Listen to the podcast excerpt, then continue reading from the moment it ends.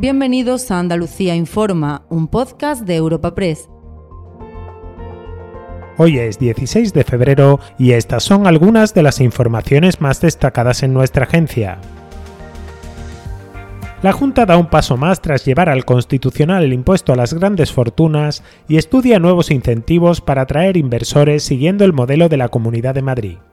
Así lo ha anunciado la consejera de Economía y Hacienda, Carolina España, que asegura que estas medidas se incorporarían en el presupuesto del próximo año porque ya están en vigor las cuentas del actual ejercicio.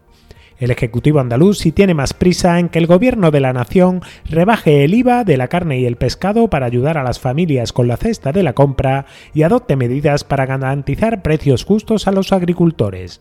Carmen Crespo es la consejera de Agricultura. Hay que también establecer una cadena que sea lógica y que le llegue el precio justo al agricultor por su producto y por su trabajo, abaratarle los costes y no ponerle más trabas, sino las cosas más fáciles. Y por supuesto que los agricultores no pierdan en esta Nueva, que pierden 500 millones en Andalucía, y eso no es de recibo.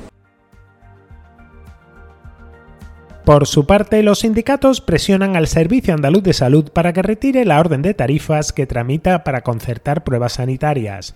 Comisiones Obreras, UGT y CESIF han protagonizado este jueves una nueva jornada de movilizaciones en las ocho provincias en las que han sumado esta nueva demanda ante lo que consideran la antesala de la privatización de la atención primaria en Andalucía.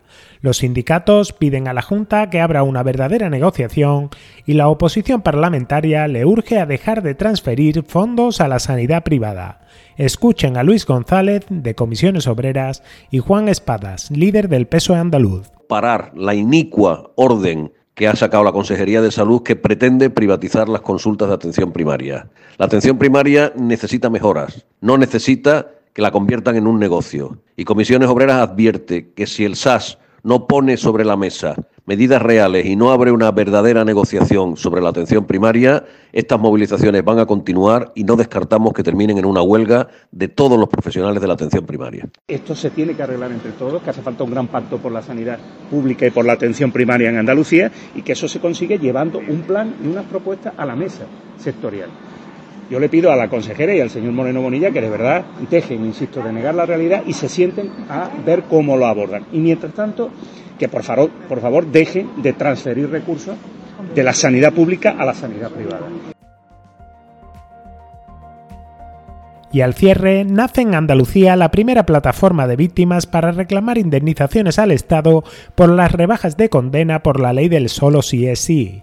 La joven sevillana Lucía Castro, que sufrió abusos sexuales por un tío suyo que ahora ha visto rebajada seis meses su pena a 11 años de prisión, quiere hacer piña con otras afectadas por el trauma de revivir sus casos y pide a los políticos que no resten importancia a los efectos de la reforma ni adopten más medidas sin contar con las víctimas. Que no le resten importancia a lo que está pasando porque al final es algo que tiene mucha importancia y que somos personas, somos víctimas, somos mujeres que, han sufrido, que han pasado por todo esto, que nos merecemos el reconocimiento que, que tenemos y que hemos luchado mucho por lo que estamos haciendo que, nos den el valor que tenemos, porque ya estamos hartas un poco de, quedarnos de brazos cruzados y viendo, viendo las cosas que, que hacen sin contar con nosotras.